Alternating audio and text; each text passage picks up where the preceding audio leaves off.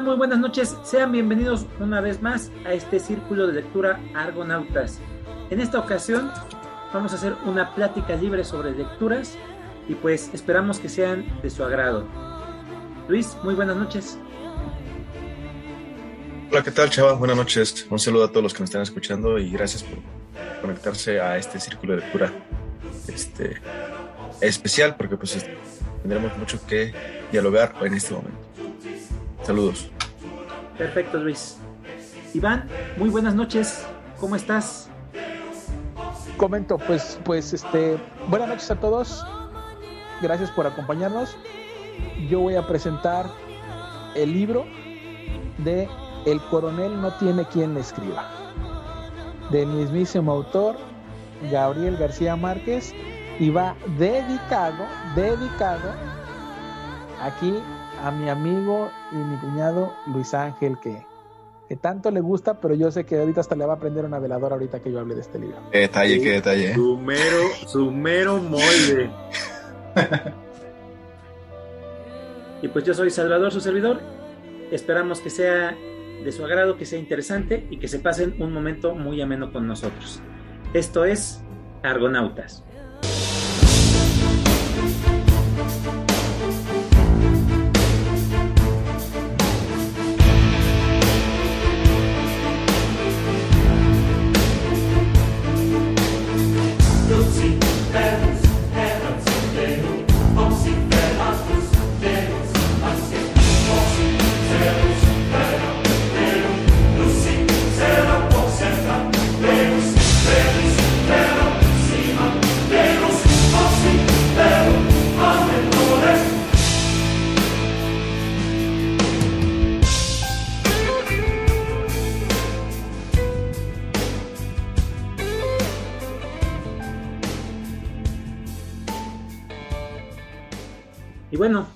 Estábamos platicando sobre ediciones, Luis. Ahorita que se está publicando la de novelas eternas, que tú me estabas comentando sobre la edición, algo muy interesante. Eh, la, que traes a la, mano es la edición de, de, qué, de qué obra, Luis. Fíjate que en esta ocasión traigo a Agnes Grey, de la escritora Anne Bronte, más conocida pues también desde la, círculo de hermanas pues de escritoras eso puede decir que es un clásico de la literatura inglesa. Y esta, esta edición, pues la, la distribuye este RBA. Mm, la colección, pues es Cranford. Pero esta está editada por Editorial este, Molino. Y es curioso porque, como pues, hemos, es, este, ya lo, lo, los que hemos leído mucho, pues sí le damos cierta importancia a la traducción o, al, o a la edición a veces de alguna obra para que pues mantenga un poco esa como originalidad en, el sentido de que nos quiera dar los, los, escritores, ¿no? Y en esta ocasión la verdad es que me gustó muchísimo la, la, la edición. Es una traducción muy buena. Este, es, se, se ve que pues sí se empeñaron por por siempre encontrar como que un buen sentido. O sea, uno va leyendo esta, esta obra y, y no hay como que lagunas o a, a, algunas partes que encuentra uno a veces que no, pues sientes a uno como, como que son muy, como mucha paja o como que afectan un poquito el libro. En esta ocasión sí, sí siento que sí es un buen trabajo y la verdad, no sé, ¿qué, qué experiencias tienes tú con estas este, ediciones, este, Salvador? Claro, Fíjate que desde el hecho de que son demasiado agradables a la vista, esa, esa edición de novelas eternas, qué bonitas portadas maneja, los colores tan opacos que tiene, pero que a la vez son demasiado elegantes, y el diseño de las portadas en un minimalismo completamente eh, eh, clásico, me parece, me parece una, una verdadera este, aporte a, esas obras, ¿no? Porque muchas de esas obras que, que manejan de, de novelas eternas, pues son grandes clásicos de la literatura. Y por hablar de la mayoría de los exponentes que tienen, pues son en, en lengua de habla inglesa. Pero aún así llega a tener alguno que otro eh, coladito por ahí, de algún otro lugar. Pero aún así, a mí lo que sí me gusta mucho y tú puntualizaste bastante bien, es la cuestión de la traducción. Eh, déjate tú eh, eh, la cuestión de la edición y el precio, ¿no? Porque mucha gente se va por lo más caro en ocasiones para decir que es lo mejor, lo mejor que hay en libros. Y yo creo que sí puede ser un punto, porque al final de cuentas, entre más caro, quiere decir que tiene un trabajo editorial más cuidado, pero no necesariamente son malas las obras que son más baratas.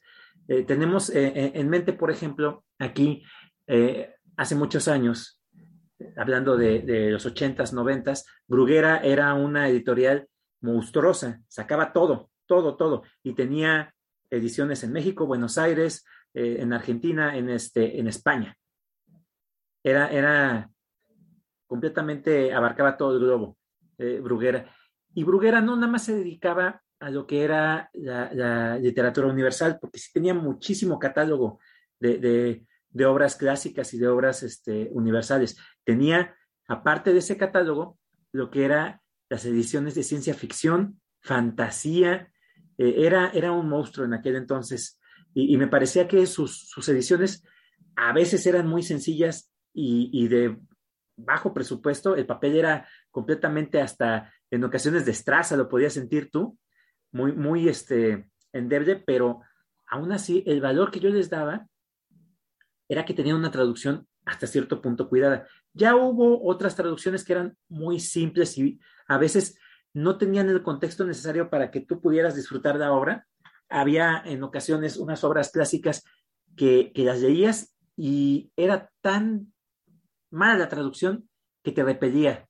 La obra clásica en lugar de, de hacerte sentir las emociones de la época y de, conectar con los personajes, se te volvía pesada y tediosa por la traducción. Pero bueno, estas, estas obras que has traído actualmente la editorial RBA, desde el boom con sus obras de, de, Gredos, de la eh, literatura greco-latina, que también estábamos comentando, lo estábamos platicando, esa colección tan bonita que empezó con la literatura griega y continuó con la romana. Eh, ¿Cuántos números fueron, más o menos, Luis? Aproximadamente como 110.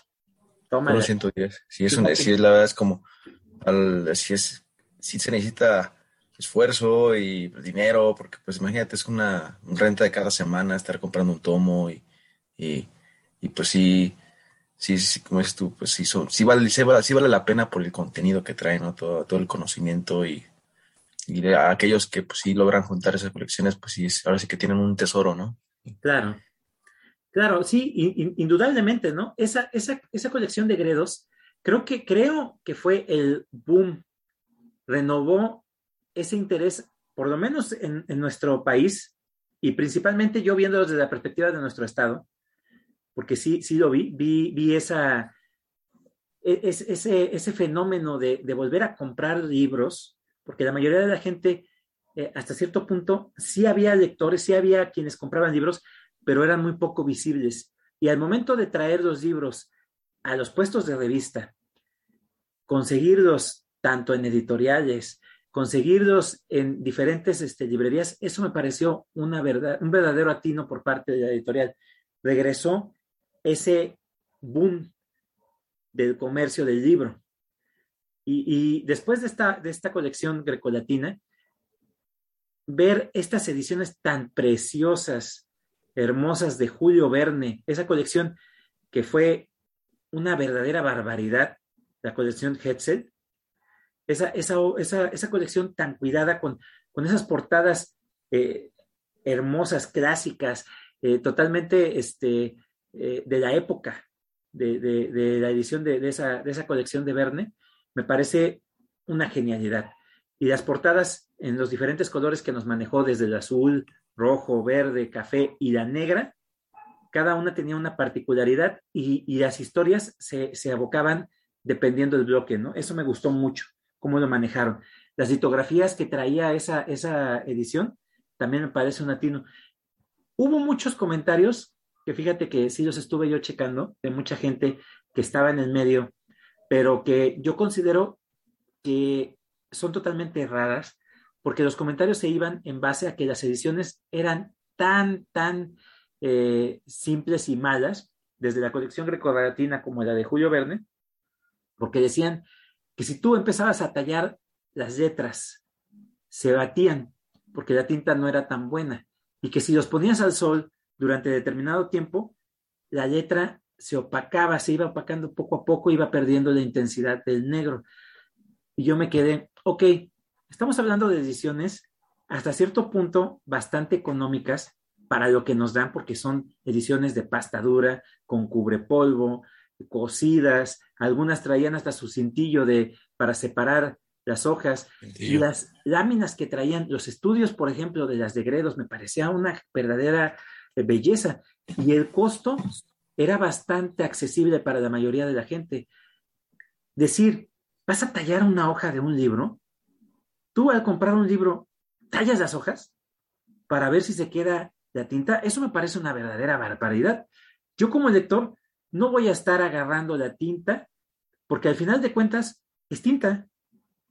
Y depende mucho de la forma en cómo tú cuides el libro, es de cómo se va a cuidar también la obra en general. Si tú la vas a poner al sol, obviamente se va a secar.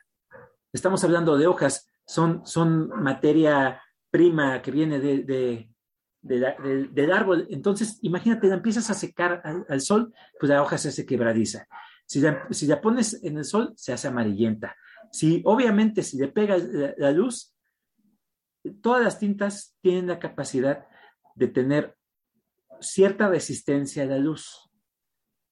A través del tiempo van perdiendo su luminosidad, pero si tú le pegas completamente la luz directa a los libros, obviamente van a tener un resultado. Ese tipo de pruebas me parecieron a mí totalmente inverosímiles e ilógicas, porque estás hablando de una obra que te vale de 100 pesos en adelante, hasta los 200 pesos. Y si tú quisieras una obra que no se te va a desgastar, que no se te va a lastimar, obviamente vas a comprar una obra más cara. Y hasta eso, llegas a comprar obras como las de cátedra y también les pasa lo mismo. Se llegan a deshojar, si tú las usas demasiado, la mayoría de las de cátedra están engomadas, no son, no son este, cocidas ni de, de pasta dura. Si nos vamos a la edición común de cátedra, Obviamente, si te vas por una de cátedra de lujo, de, pasta dura, cocida, cubre polvo y todo, pues sí es que tienes la lana para comprar ese tipo de obras, ¿no? Pero con esa obra, pues te compras unas 10 volúmenes de gredos, yo creo. ¿O no? Dices tú, la verdad es que sí, por el precio, por la calidad del papel o, sea, de, la pasta, sí vale mucho la pena. Sí vale, sí, sí yo recomiendo que hagan el esfuerzo, que se haga el esfuerzo por conseguir unas colecciones así. Que que bien dices tú, o sea, no, no somos este, críticos, este, pues, o sea, no vamos a, analizar todo el libro completo, ¿no? O sea, a mí, también se me hace ridículo, este, pues, como dices tú, sacarlos al sol o descuidarlos, o sea, o sea, no, no, no, no, no, no se me hace como que, este, en buen sentido, ¿no? Como ponerlos a prueba los libros. Yo también como lector, pues lo único que me importa cuando compro un libro, pues es leerlo, ¿no? si está bonito, pues ellos ya se, también ya está de más, ¿no? Pero, pero sí, ahora sí que, como bien dices tú, eso es, una experiencia muy bonita esta, esta colección. Sí, aparte, como dices tú, trae, trae dibujos, trae, este, trae una muy buena letra, trae un buen tamaño. Eso también es, eso es lo, lo que me gusta de estas colecciones, ¿no? Claro. Sí, a mí, a mí me parece que fueron una experiencia verdaderamente interesante que llegaran estas obras. Yo ya había tenido una experiencia antes de esta, de, que sacaran esta colección grecolatina, pero, pero no fue tan, tan famosa como se dio en este caso, ¿no? Y este, este caso fue, fue muy mediático también porque empezó eh, el fenómeno de la acaparación y de la mayoría de la gente que empezaba a vender los libros eh, dándoles un precio mayor a lo que costaba, porque acaparaban los libros y empezaba a haber escasez de, de, del mismo, ¿no? Y, y, el problema cuando tú tienes este tipo de colecciones es que sabes que si se te pasa uno, difícilmente lo vas a poder conseguir después. Entonces, si te daba miedo el que ya no pudieras conseguir ese libro y pagabas lo que te pidieran estos desgraciados, que, nos ven con cara de, de, mira, este cuate va, a sacar mi aguinaldo y, y, no saben lo que nos cuesta en realidad. Eso gusto. Pero bueno, la colección que yo te comentaba anteriormente era una colección de literatura universal que sacaron, pero hasta cierto punto contemporánea. Y esas portadas me gustaban mucho, también eran en, pastadura. El, el, lomo era en negro y las portadas eran con una temática en color muy, muy vivo y muy llamativo y venían de varios. el primer número de esa, de esa colección fue ni más ni menos que el, el nombre de la rosa de Humberto Eco. Ese fue el número uno de esa colección. Y la portada me gustaba tanto que fue parte del criterio que yo utilicé para comprar este tipo de obras de RBA. Estas obras, lo que me llamó mucho la atención en su momento cuando salen, es que abres y la página, más bien dicho, las hojas guarda, tenían los títulos de la mayoría de las obras que iban a, a, salir y eso me gustó, me pareció un diseño muy interesante. Continuaba yo viendo, ya pasando la parte de los créditos, que eso, eso, eso es de lo que yo hablaba en ocasiones cuando hablamos de editoriales como Tomo o como EMU, Editores este, Mexicanos Unidos, que me, me, disgustaba mucho que no le dieran el crédito al traductor.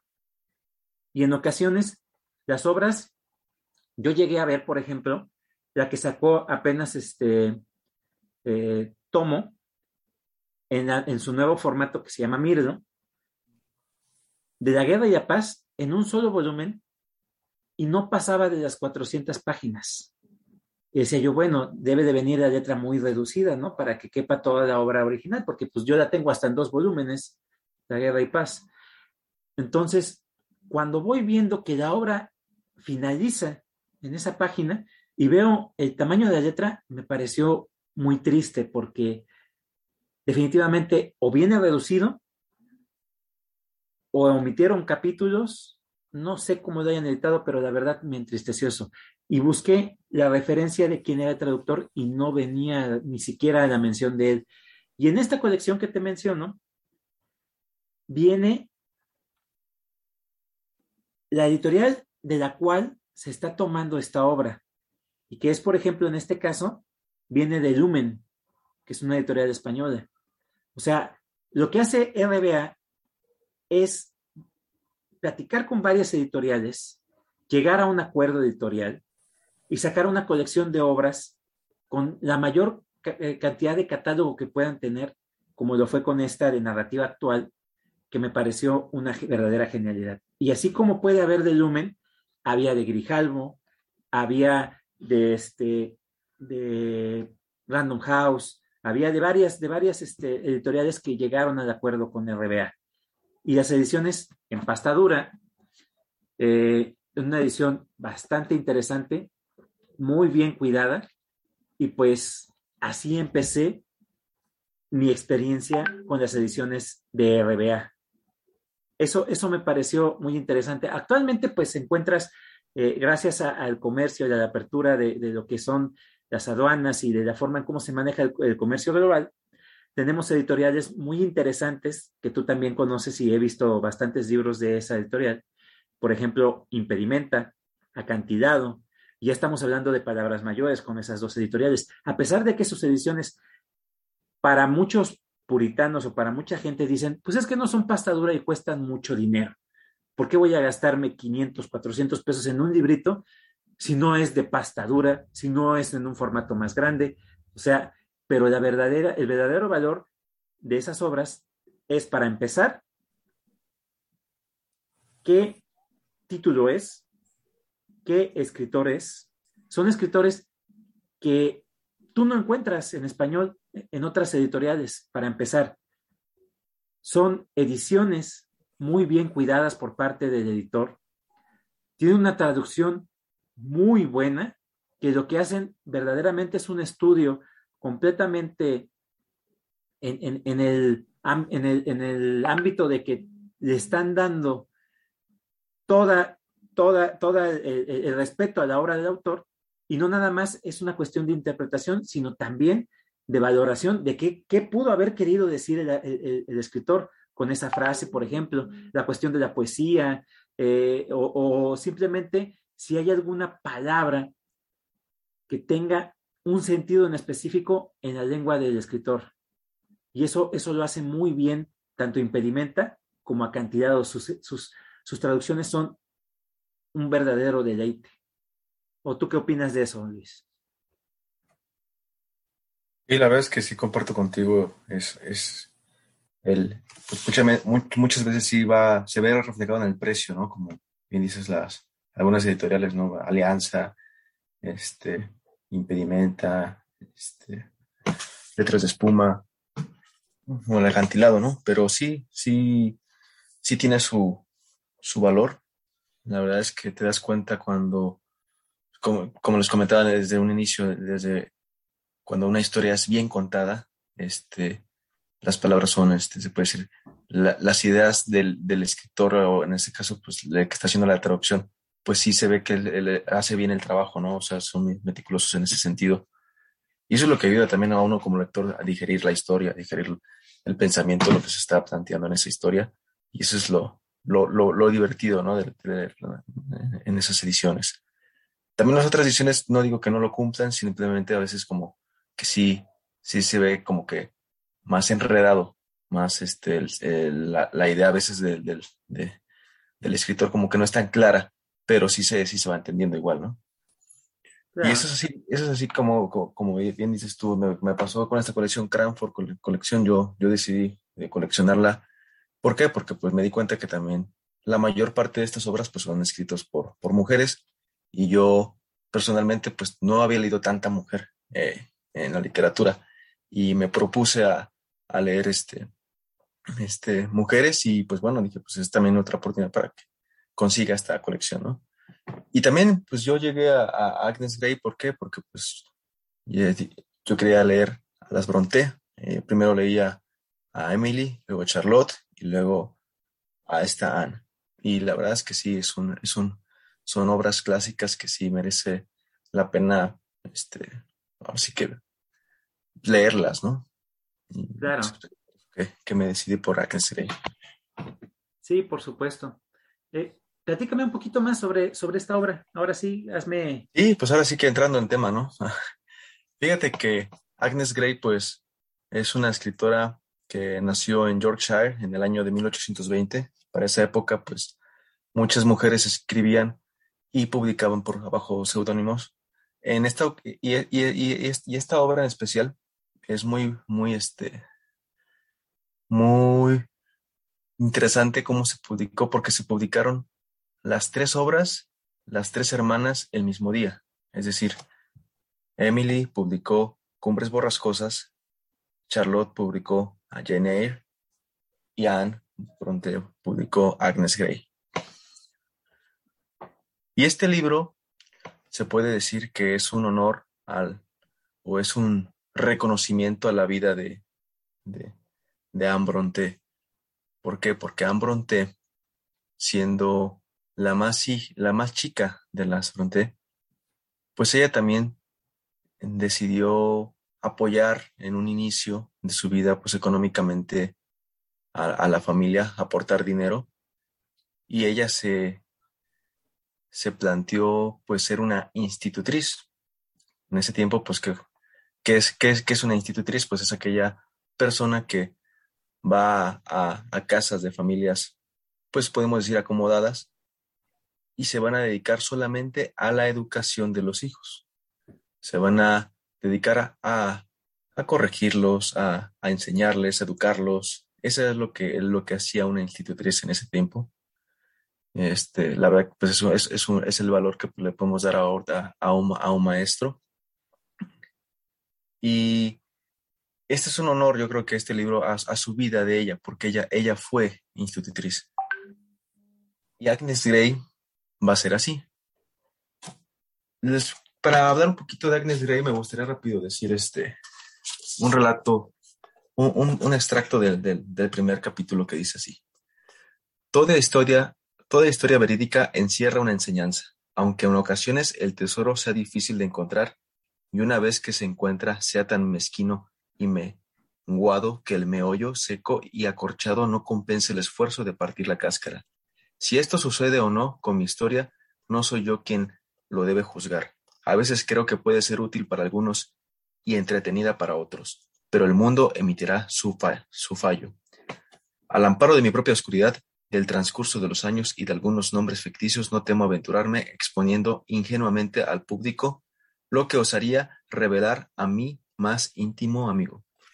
Entonces, desde aquí ya, ya, está siendo muy valiente y está dejando en claro que pues es una historia la cual pues todo mundo la puede digerir de, diferente forma, ¿no? Entonces, sabemos que hay este público para muchísimos temas. En este tema, pues sí, es para la época, pues de mucha importancia porque pues es una, es una educadora, es una persona que va, va a relatar cómo va a ser su vida. Y Agnes Grey precisamente va a tener una vida muy, muy común, muy parecida a la de Anne, ya que ella siendo este, la segunda hija de un matrimonio en el cual pues su padre no, no se ve remunerado, remunerado económicamente en su trabajo porque es este, trabaja para la iglesia, pues ella también decide este, adentrarse y, y al mundo de la, de, la, educación. Y así es como se decide ella, en ese momento pues ofertaban pues su, su empleo, su, su capacidad pues en el periódico, ¿no? Y es así como va a llegar a una a una de las familias, familias más acomodadas de, pues, del condado, que van a ser los Blomfield.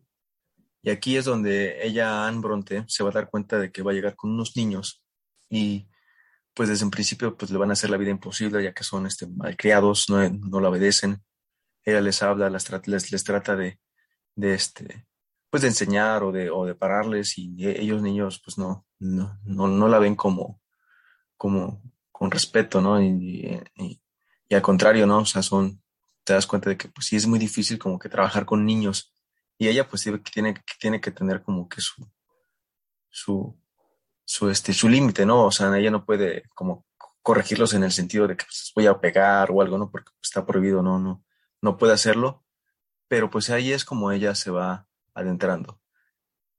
Algo que yo rescataría de que me gusta mucho de acuerdo al, a los grandes sucesos de esta obra, porque pues siendo una institutriz, pues no es, no es, no es, no es una historia que vaya a tener pues tanto drama o tantas aventuras, o sea, realmente la historia va avanzando tal cual, ella va trabajando y ella va conociendo personas y se va dando cuenta de que también en las, este, eh, podemos decir, en, estas sociedades que son supuestamente acomodadas, que tienen que ser, pues, este, mostrar un poquito más de educación, pues al contrario, ¿no? Se va a dar cuenta que de que hay hogares en los, que llega, pues que son, son, este, son irrespetuosos, son soberbios y, y, tienen otra idea de la vida a la cual pues ellos, ella está acostumbrada o ella veía pues por parte mucho de la, de la iglesia. Sí está muy marcada la religión en esta obra.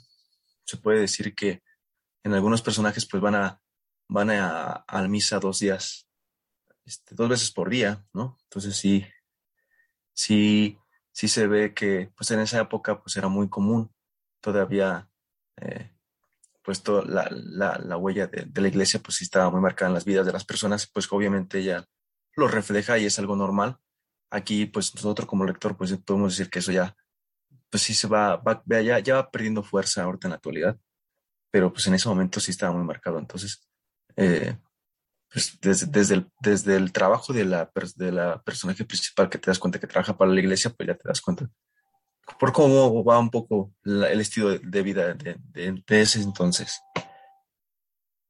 Pasa el tiempo, ella regresa, este, su papá está muy enfermo, lo está cuidando, su, su, este, su hermana se, se casa y ella pues siempre está eh, queriendo apoyar a la familia, pues porque no, no, no tienen este, mucho dinero, entonces ella siempre pues está pues, sacrificando ahora sí que pues la familia, porque pues ella tiene que estar casi todo el tiempo fuera. Estamos hablando de ocho meses afuera y, y cuatro ah, tiene que regresar y a veces son salteados los meses que tiene como de vacaciones, ¿no?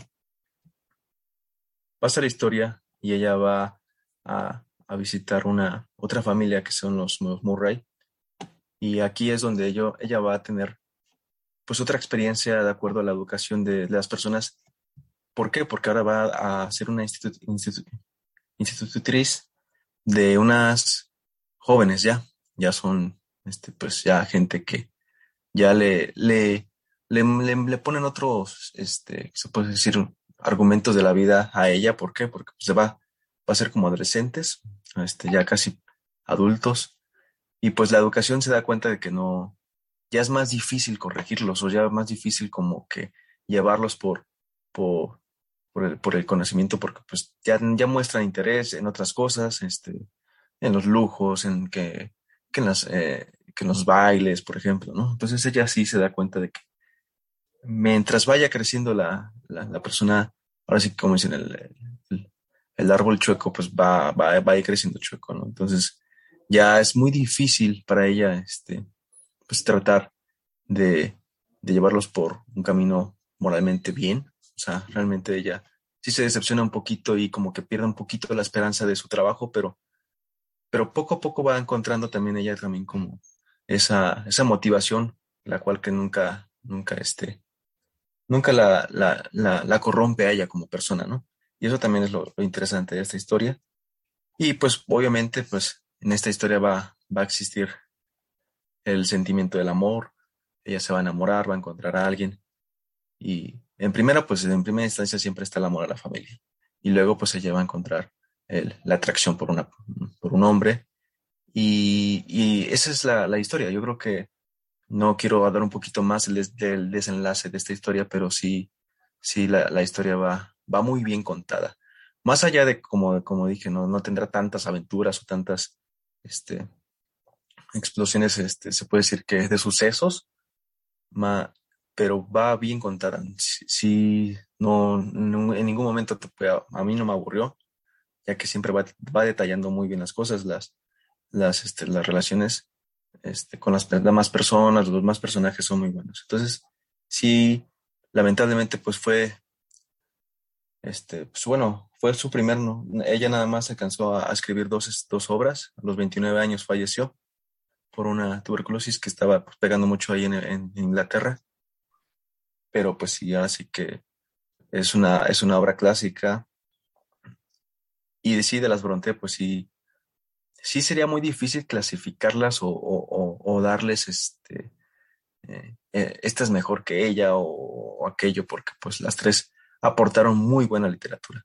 La verdad es que las tres son obras muy, muy buenas y esta, esta sí no, no, no, no, no, no le pide mucho también a, a las otras, ¿no? Y pues esto es lo que traigo, Agnes Grey, ¿no? Perfecto. Y fíjate que este, ahorita que estabas platicando sobre, sobre las Bronte, me, me, recordó una lectura que hice y que ya, ya comenté en el círculo, que es la de Flora Poste. Eh, no sé si recuerdes. Sí. Este, la hija de Robert Poste, se llama la obra, la hija de Robert Poste. En esa hay un personaje que es un escritor y hace eh, mención sobre las Bronte porque se centra supuestamente en esa época, un poquito después, más bien dicho, después de esa época. Y eh, este escritor comenta que qué descaradas fueron las mujeres, las, las Bronte, en haberse atribuido las obras que escribió su hermano. Porque así, se, así, así estuvo la polémica durante mucho tiempo, porque su hermano era un, un, borrachín y pues en aquella época estamos hablando de que el hombre tenía todos los privilegios, manejaban completamente la economía de la casa. Si las hermanas traían algo de dinero, de todos modos se lo tenían que reportar al, hermano, porque ella era el hombre de la casa y solo él podía manejarlas, ¿no? según la ley. Entonces, eh, a mí me queda bien claro que cada una de ellas tuvo una peculiaridad al momento de escribir, se nota en sus obras y que eran unas verdaderas genias. Sus obras de verdad tienen un sello característico cada una totalmente distinta de las otras. Eh, por empezar por la mismísima Cumbre las cosas que no tiene una comparación absoluta con ninguna. Tal vez Agnes Gray y esta Jane pueden tener un tema en común, pero aún así cada obra tiene una particularidad al momento de desenvolver la historia. Cada una es totalmente distinta, diferente de la otra.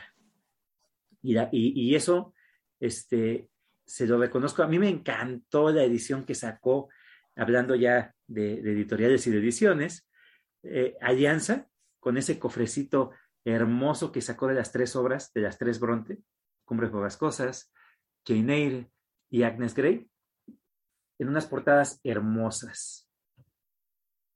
Pero bueno, eh, sí reconozco eh, la valía de, la traducción, en, en, este, en especial en estas obras, en esta obra que tú acabas de comentar, porque en definitiva hace que la goces más, hace que de verdad te identifiques o no te identifiques, más bien puedas tener una sensibilidad y una empatía con respecto a los personajes. Eso es lo, más importante. Y pues que definitivamente te transporten a la época y que te, te, te, la pinten tal cual, ¿no? Como ellas lo hicieron en su momento.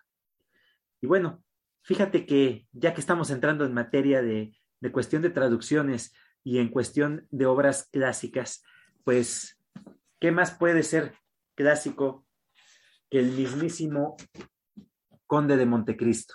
Y esta edición es de una editorial que me gusta muchísimo, que también hemos compartido ediciones, Luis, y es Acal.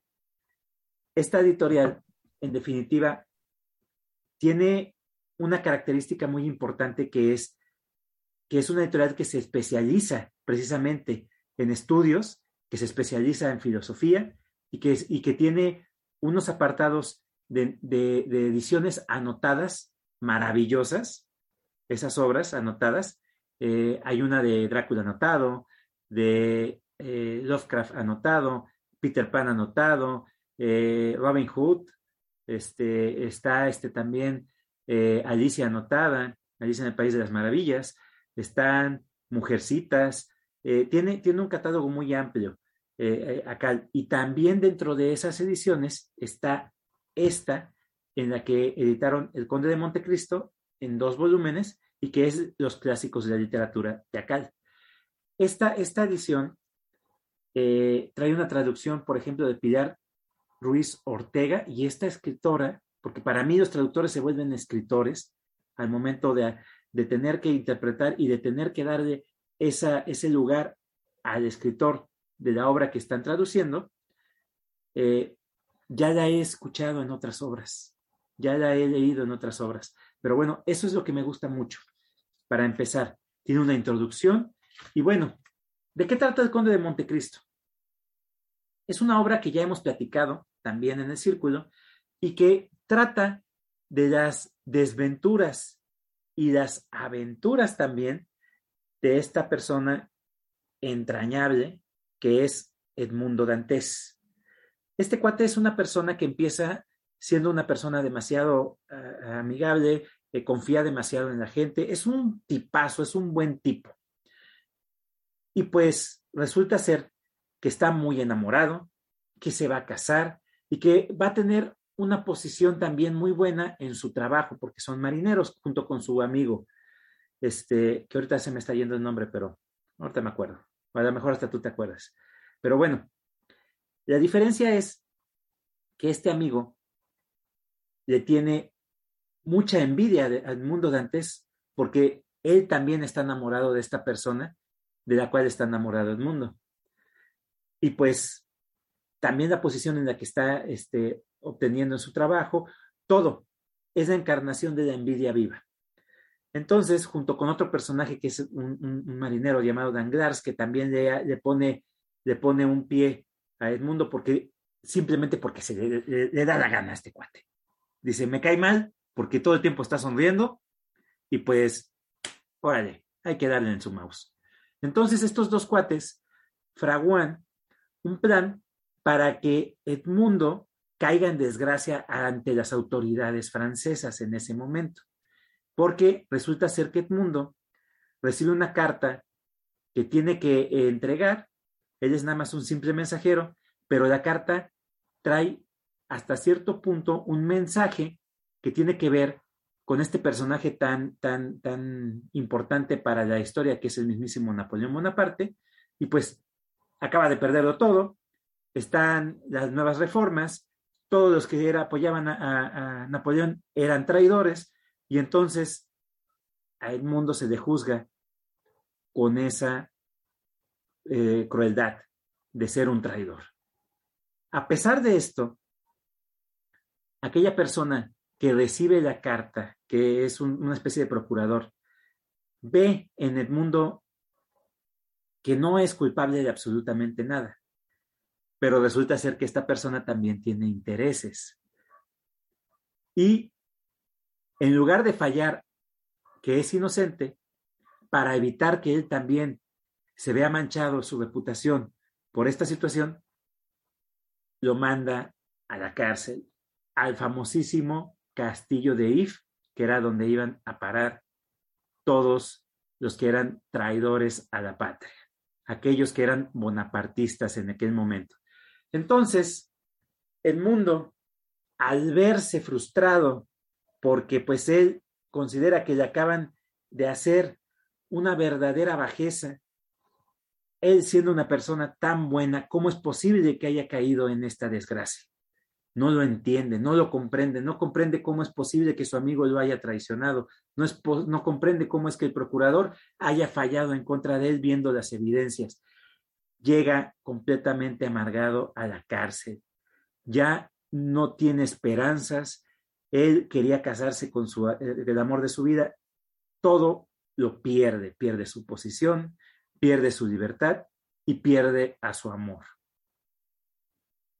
En el castillo de If llega a tener un encuentro con una persona muy interesante que es una especie de padre. Y es aquel que le va a empezar a enseñar que sí, tú te quieres vengar de estas personas, pero para que seas inteligente, para que tú puedas llevar a cabo tu venganza, tienes que estudiar, tienes que aprender y tienes que ser paciente. La venganza es un plato que se sirve frío y tú tienes que aprender antes de poder vengarte de estas personas, todo, todo lo que te sea posible. Y este cuate le enseña todo, le enseña etiqueta, le enseña este, eh, historia, le enseña eh, esgrima, le enseña de todo. Este padre es un todólogo. Este padre es como, como una especie de, de, de, biblioteca andante. Y bueno, aparte de eso, el padre era el depositario de un mapa que él había confeccionado para guardar un tesoro. Entonces, cuando el padre ya está a punto de morir, le entrega ese conocimiento a Edmundo para que él pueda completar su, no su venganza, sino su vida, porque el padre al final de su vida le dice que tiene que dejar pasar ya esto que, esto que pasó ya agua pasada. Vive tu vida. Y para ello vas a tener toda esta, esta, esta, este dinero, vas a tener esta oportunidad de poder rehacer tu vida pero si no me haces caso, por lo menos vas a tener el, aparato para poderte vengar de todas estas personas que tú quieres. Te doy las dos opciones. Fallece el, el padre y en ese momento el mundo, utilizando su ingenio, utilizando todo lo que le ha enseñado el padre, hace lo impensable, que es escaparse del castillo de If y no les voy a platicar cómo es que se escapó, porque es una cosa muy interesante, divertida y a la vez, en ese momento, era impensable y novedoso. Actualmente lo puedes decir, ay, yo lo hubiera pensado también, pero estamos hablando de una obra de época, de una obra escrita hace muchísimos años. ¿Qué tan visionario tenía que ser el escritor para ver esos escenarios? Continúa la historia. Edmundo eh, es este, rescatado por unos, unos forajidos. Eh, nunca se le olvida la cuestión del mapa. Se hace amigo de uno de los, de este, navegantes y junto con él se embarcan a su aventura de encontrar ese tesoro. Lo encuentran y él empieza a fraguar en su mente cómo se va a vengar de ciertas personas llega de nuevo a la tierra, a, Francia, pero ya no llega como en Buno Dantes. Ahora se presenta como el mismísimo conde de Montecristo. Una persona fría, una persona calculadora y una persona que ahora sí tiene todas las herramientas para poderse vengar de estas personas. Esta historia, en definitiva, eh, para mí es una historia completamente de aventuras. Tiene muchísimos, muchísimos personajes que, se, que, se, desentrañan bastante bien, tienen un buen desenvolvimiento y más que nada lo tienen porque la obra hasta cierto punto es bastante extensa. La forma en cómo se editó, que era por capítulos, fueron, fueron publicados en el periódico. Entonces la obra se hizo bastante extensa y pudo tener el tiempo suficiente para poder desarrollar a cada personaje. Algunas personas pueden decir que tiene muchísima paja o que tiene muchísimas historias sobre historias sobre historias y pues la verdad es que sí, sí tiene muchas historias, pero aún así todas las historias nutren completamente esa historia principal que es. Y esta no es nada más una historia de venganza, sino también una historia de redención. Y eso es lo que me gusta mucho, la forma en cómo el personaje evoluciona desde una persona totalmente bondadosa, buena, a una persona fría, calculadora, que no le importa nada más que realizar esa venganza que tiene en mente. No le importa a nadie más. Y termina siendo una persona que al final logra perdonar no nada más a las personas involucradas, si se venga de algunas, pero lo más importante es que se perdona a él mismo. Y eso me gustó mucho de esta obra. Eso es lo que yo les traigo en esta ocasión y creo que va a colación con esto que acabas de presentar tú, Luis. Pues yo, yo primero quiero comentar acerca de la, de la obra que, acabas de platicar, Chava, de la del El Conde de Montecristo. Eh, fíjense que yo, yo esa novela llegué aquí por, por invitación de, Luis, que él me, me, dijo que la leyera, que era una, una, buena obra. Yo, yo, en ese momento, cuando empecé a leer la, la, obra, creo que tal vez no era el no era como el momento adecuado, ¿no? A veces hemos platicado esa situación de que también influye mucho como las, las circunstancias y las formas en que uno va leyendo. Yo, en el momento que la empecé a leer, yo me estaba cambiando de casa, entonces también eso orilló un poquito a que la, a que la, novela la dejara, la dejara pendiente unos meses. Pero esos meses se fueron como 10 meses, yo creo que de, de, de, que la fui agarrando poco a poco. A mí, a mí la, la, obra me gusta, no, no, no le tengo ni repudio ni mucho menos me gusta. Sí, simplemente yo, tal vez mis expectativas que tenía por el libro eran muy altas o por la, o por la obra eran muy altas. No, no estoy diciendo que, sea mala la obra, pero, yo sí esperaba así como algo, como, como algo que me sorprendiera demasiado. Ahora, creo que para mí el principio es muy fuerte, es muy poderoso, la forma en cómo presenta los personajes y que viene el casamiento y eso como que a mí me gusta mucho hasta el momento que se lo llevan prisionero la situación que se viene después, que yo me perdí un poco, y, es ahí precisamente donde yo digo, a veces, a veces no es que uno diga está mal libro, sino también no estamos como tan prestos, o como que no me esperaba esa parte de que hubiera como, como diversas historias, que lo comentaste también tú, el tema de que, de que ahí te gustan las, las historias dentro de las historias. Yo no soy tan fan de ese tipo de, de libros, sí algunos cuando, cuando están bien ancladas, y, este a mí en especial como que, como que yo en todos los personajes quería seguir viendo al conde de Montecristo y creo que ese fue mi error como lector. O sea, en, todas las historias que te va platicando, yo pensaba que ahí iba a aparecer el conde de Montecristo y no. Y ves otra, ah, ah, este sí seguro va a ser el conde de Montecristo y tampoco. Y entonces eso como que me, me, me estacó un poquito en la lectura, pero en ningún momento fue como para decir, sabes que ya nunca la leo. Le seguí avanzando el final también se me hace muy bueno. Y por eso en alguna ocasión yo en un círculo, yo dije que el Conde de Montecristo se podría leer las primeras 150 hojas y las últimas 150 igual, ¿no? Porque también es un libro bien, bien choncho. Entonces esa, esa fue mi, mi, percepción que me dejó a mí el, el Conde de Montecristo, pero, pero, pero se me hizo buen escritor, o sea, te digo, y la, y la obra también se me hizo buenas secas, tal vez yo, yo me hice muchas ilusiones acerca de este, de este libro, ¿no? Bueno, pues les comento, el libro que voy a presentar es el de Coronel no tiene quien le escriba, de Gabriel García Márquez, del famosísimo Gabo. Yo con, yo con, yo con el Gabo, hasta, hasta apenas que terminé de leer este libro, empiezo a hacer un poco de conexión con él. No había tenido muy, muy buenas experiencias, ¿eh? La primera que, que me quedé así como que sin saber qué onda fue la del otoño del patriarca. Un libro complejo, un libro complicado, además que no tiene ni un punto y aparte el mendigo libro. Entonces, y, tiene muchas figuras literarias, se, me hizo un poco complejo. Y después leí el de, el de Memorias de mis putas tristes. Se me hizo un, un escrito un poco insípido, simplemente va platicando, platicando y no, y dije, bueno, por lo menos le entendí más que el otoño del patriarca, pero aún así no encontraba yo todavía al, al Gabo ganador del premio Nobel, ¿no?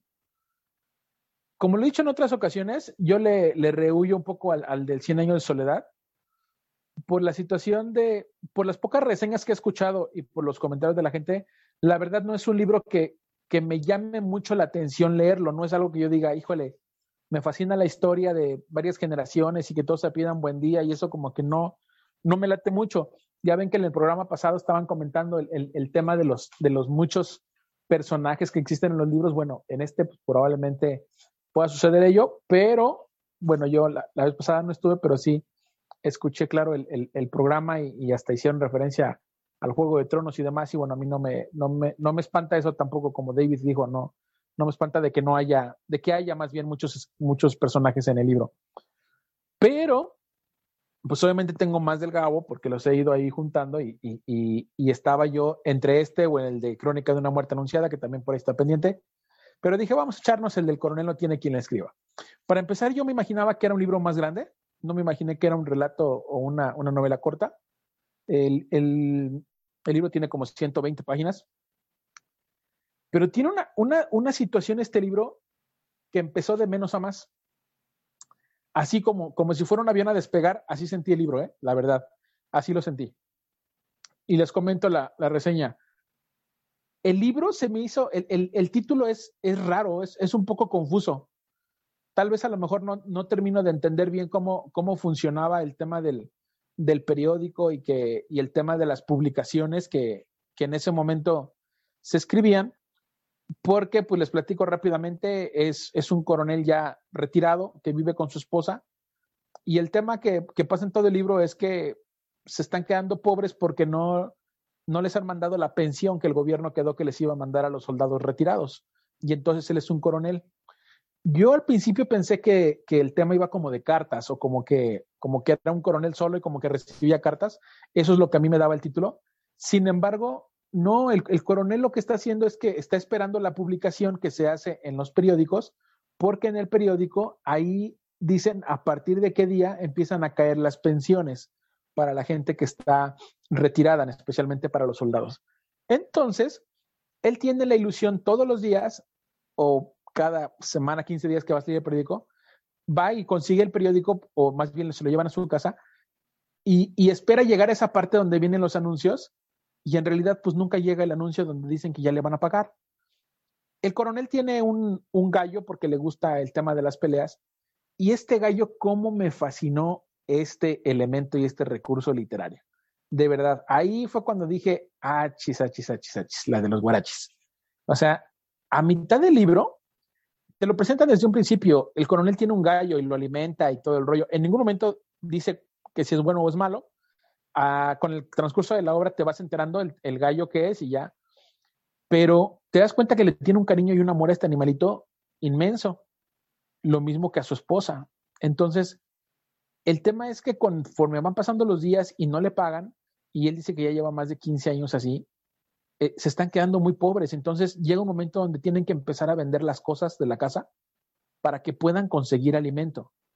Y yo dije, hijo, le dije, aquí ya se puso más bueno el libro. O sea, ya cuando empiezan las, las precariedades todavía más notorias, cuando ya empieza un poco el sufrimiento, cuando dejan de comer, cuando dejan de, alimentar al gallo, cuando empiezan a vender un reloj o cosas de la casa con tal de conseguir alimento día a día, ahí fue cuando dije, este libro tiene lo suyo, tiene lo suyo, la verdad.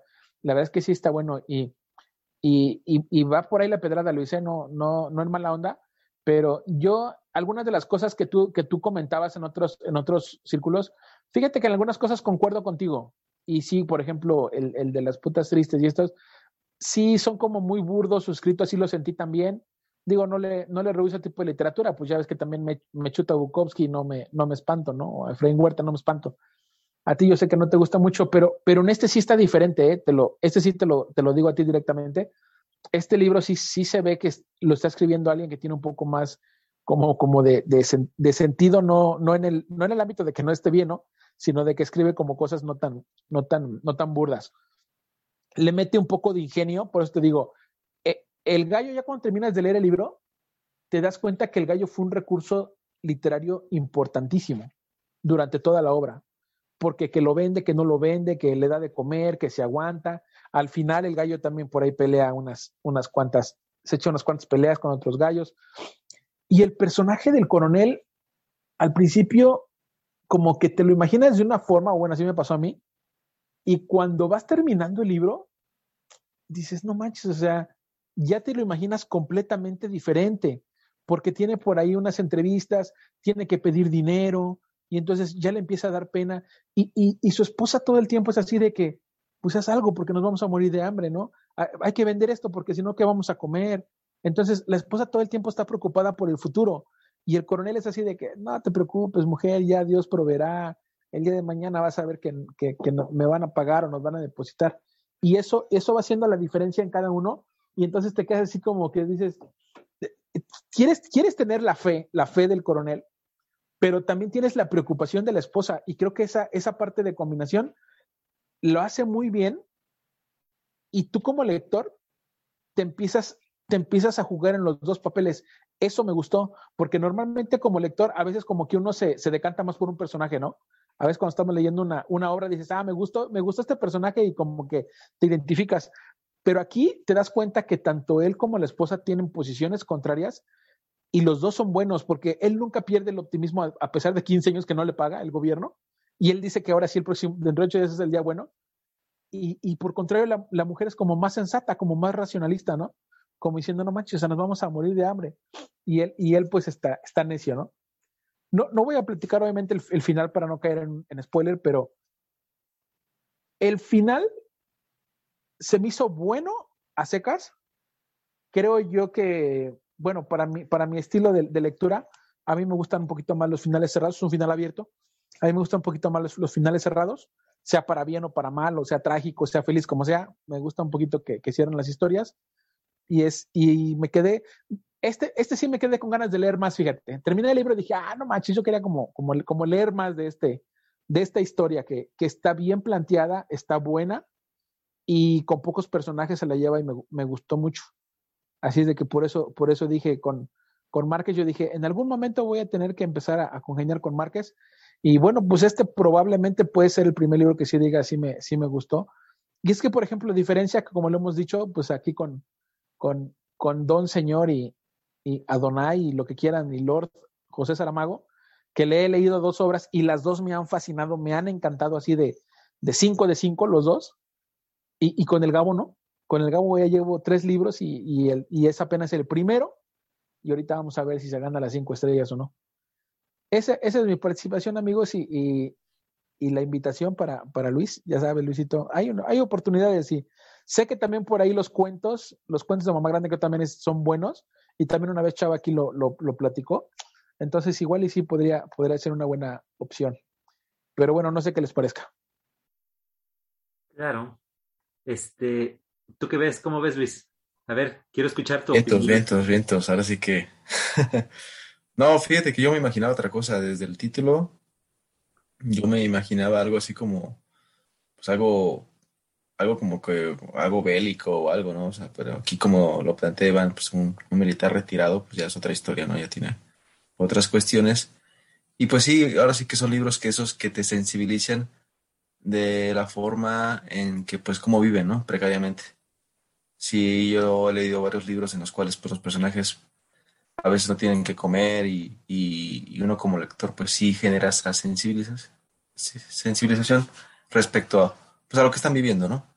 Entonces sí, es esta historia que plantea Iván, pues se ve interesante, pues, ya veremos en un futuro si, si me animo, yo creo que sí. Pero bueno, gracias Iván por compartirlo. Y entonces, eh, yo qué tengo que decir con respecto a lo que nos acaba de platicar Iván, definitivamente es una gran obra, esta del coronel no tiene a quien describa, me eh, transmitió completamente ese desasosiego de la espera de- de- del coronel, es, es, es impecable esa sensación y esa tristeza que te da, y pues yo sí recomendaría que siguieras con Crónica de una muerte anunciada, que es una igual una noveleta, que es muy buena, y que remataras con definitivamente la obra por la cual yo considero que es a la par de 100 años de soledad, tan buena, pero que tiene muy poco de, compararla con, con, con 100 años de soledad, porque acabas de dar en el clavo. Esta obra tú te hubieras esperado que fuera igual que Cien años de soledad con esa magia y mística que nos, nos, nos narra y que hasta cierto punto eh, maneja el realismo mágico, no lo hay. No lo hay. Es, es, es, más una cuestión de sentimientos que otra cosa, ver, ver esa, esa tristeza en la que se sumen los personajes. Y esa no es otra que la de el amor en los tiempos del cólera. Yo recomiendo mucho que vayas así, en ese orden. Fue, fue muy atinado que hayas agarrado el coronel no tiene a quien escriban, eh, que sigas con Crónica de una muerte anunciada y continúes con el amor en los tiempos del cólera, para que veas las facetas que tuvo el Gabo en su momento y cómo es que yo lo considero tan buen escritor. Eso por un lado. Por otro, me llama mucho la atención que hayas comentado sobre lo de, la cantidad de personajes, pues que, porque también es otra de las características que tiene este Márquez, ¿no? Gabriel García Márquez. Eh, la cantidad de personajes que abordo en, en, en, Cien Años de Soledad y que es uno de los eh, detrimentos por los cuales la gente no se anima en ocasiones a leerlo, aparte de que eh, se marean y de que pues la mayoría de los personajes tienen el mismo nombre o se parecen. Eso por un lado. Por otro, la cuestión de los Juegos de Tronos, este, definitivamente, este, pues es una obra que maneja muchísimas aristas, tiene muchísimos campos eh, que, que, narra Martin. Y yo creo que hasta cierto punto, independientemente de que los personajes puedan ser de relleno, si tú los desarrollas, va a haber alguien que tenga un interés por ese personaje, aunque sea mínimo, pero lo va a ver. Entonces, esa es parte de la chamba del escritor y que dé un buen desarrollo del personaje. Eso que ni qué. La obra que yo había comentado que dio pie a, esa plática fue la de Dune, de Frank Herbert, y esa obra, sinceramente, no le pide nada a ninguna. Y a mí me da muchísima tristeza cuando escucho hablar a la gente y me dicen, ay, es que me da flojera porque se parece a Juego de Tronos. A ver, párale tantito. Para empezar, Juego de Tronos es la que se parece a Dune. Dune es el papá de los pollitos, es de donde salió toda la inspiración para hacer esas obras. Pero bueno, algo que también eh, me, me, me, gusta mucho de, de, esta obra de, del Gabo y que tú hiciste una muy buena reseña, porque recuerdo, la, o, recuerdo otra reseña, no voy a decir de quién, de, de una obra de, de, de, Benedetti que se me hizo eterna porque la partió en diferentes círculos para empezar, y la obra es una obra chiquitita. Para que tú la, la, la, la narres en diferentes círculos, pues se me hizo eterna. Y la forma en cómo me la platicó, pues en lugar de darme ganas de leerla, me dieron ganas de no, de no leerla, que es al revés.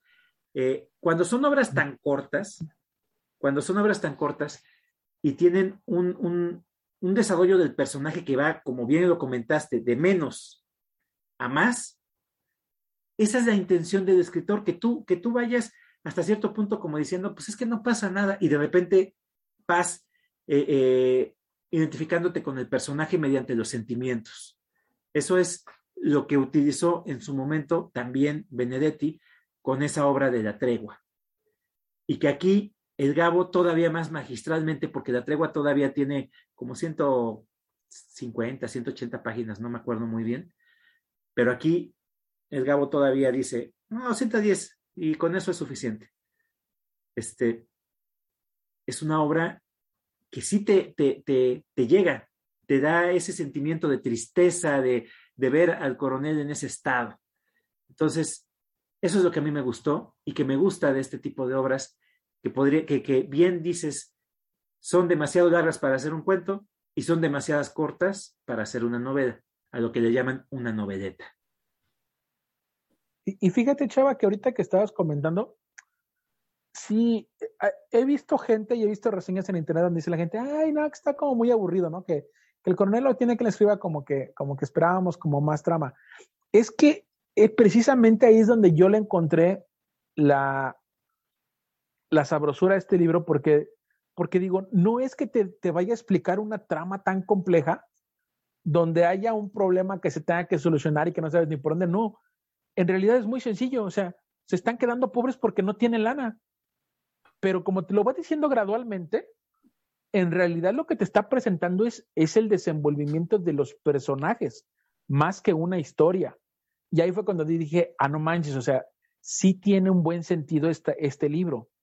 Porque sí mucha gente visto que dice, ah, pues es que no, pues este, siempre son pobres y nada más no pasa nada en la obra, ¿no? O sea, como que esperas, si, si lees este libro esperando como, como la gran trama, la gran historia, pues no la vas a encontrar, obviamente, ¿no? Tú lo acabas de decir, no pasan de 10 de 10 personajes, pero el, el, hecho como te vas enterando y, y, y, que vas viviendo en carne propia la desesperación de la pobreza del coronel y de su esposa, ah, dije, dije, ahí, ahí está, ahí está lo padre de este, de este libro y sí, y sí, por eso dije, lo voy a llevar al círculo porque me, me latió mucho cómo, cómo lo desarrolló. El buen Gabo. Ya, ya, ya, ya va a ser Gabo para mí, ¿eh? Antes era el señor Gabriel García Márquez, ahora va a ser el buen Gabo. Claro, únete al lado oscuro, Iván. Pero bueno, creo que fue una noche redonda. Vamos a pasar a esas benditas, hermosas, suculentas y deliciosas puntuaciones que tanto les gustan a ustedes. Luis, ¿cuántas estrellas y por qué tantas para Agnes Grey? Bien, entonces, no, fíjate que sí me siento muy satisfecho. Después, pues ya yo me lo propuse, dije voy a leer a las Bronte y ahorita después de leer a las tres, pues sí, sí me considero que son muy buenas escritoras. Y este libro en especial, de Agnes Grey, pues me gusta mucho el estilo que, ocupa la escritora. La, digo, a mí lo que, más allá de, como dice Iván, que hubiera tanta trama, tantos problemas, pues el desenvolvimiento del personaje mismo, la descripción de toda, todas las, todo, todos los escenarios que va y todas las estas, este, relaciones con las personas y otros distintos este, personajes, pues se me hace muy bueno. Sin embargo, es por eso también que como que me quedo también con, con ganas como que saber un poquito más de, de, esa historia, ¿no? O haberle un puesto un, puesto un poquito más de, emoción. Por eso le pongo nada más cuatro estrellas a este libro de Agnes Grey. Bien, bien. Triste, pero bien. Buena puntuación. Iván, ¿cuántas estrellas le damos a El Gabo? bueno, al, al, coronel no tiene quien le escriba, ¿va? Al coronel no tiene quien le escriba, le voy a poner cuatro estrellas se me hizo muy buen libro. Fíjense, cuando lo terminé, sí me quedé así como que, no manches, como que diciendo, neta lo terminó aquí o así, de esa manera. Volví a releer la última hoja para dije, a ver si le encuentro un poquito más. La última frase o la última palabra con la que termina, ahora que tengan la oportunidad de leerlo, tiene un doble sentido, una doble sensación para ese final. Y ahí fue cuando yo dije, nada más por eso se la voy a valer a este canijo que me haya dejado el libro hasta ese punto.